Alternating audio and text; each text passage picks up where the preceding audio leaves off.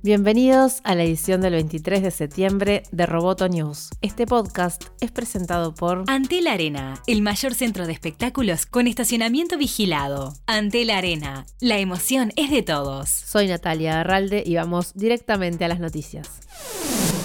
El lanzamiento de Libra en el 2020 sigue siendo un objetivo para Facebook, dijo el jefe de proyecto David Marcus en una entrevista al periódico suizo NZZ. Marcus respondió la preocupación de los reguladores sobre la desestabilización del sistema financiero global. Dijo que cada libra se deposita una a una con monedas tradicionales y no se crea dinero nuevo. No hay impacto en intereses y rendimientos. En ese sentido, la reserva de libra tampoco puede perturbar la política monetaria, sostuvo.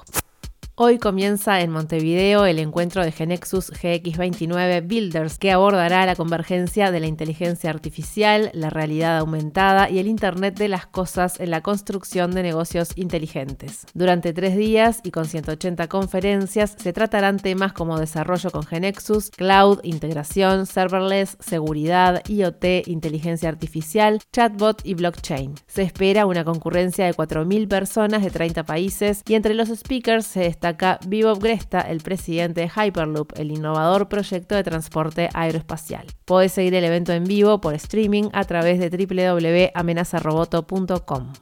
Bolivia presentó los primeros autos eléctricos de fabricación local en una feria industrial en Santa Cruz. Transportan hasta tres personas, llegan hasta 45 kilómetros por hora y tienen una autonomía de recorrido de entre 60 a 70 kilómetros. Se presentaron dos modelos, el E2 a 4.700 dólares y el E3 a 5.200. Esta primera generación de autos eléctricos abre perspectivas a la producción de baterías recargables de litio, ya que Bolivia cuenta con las mayores reservas de litio en el mundo junto a Chile y Argentina. Amenaza Roboto estrena mañana el tercer episodio de El Futuro, el programa en el que Miguel Ángel Dobrich dialoga con tecnólogos, científicos, artistas e intelectuales sobre el futuro del mundo y la región. Encontralo en www.amenazaroboto.com, donde también puedes ver los episodios anteriores. Roboto News es parte de Dovcast. Te invitamos a seguirnos en www.amenazaroboto.com, arroba amenazaroboto y facebook.com barra amenazaroboto. Roboto News fue presentado por Antel. Hasta la próxima. Roboto News.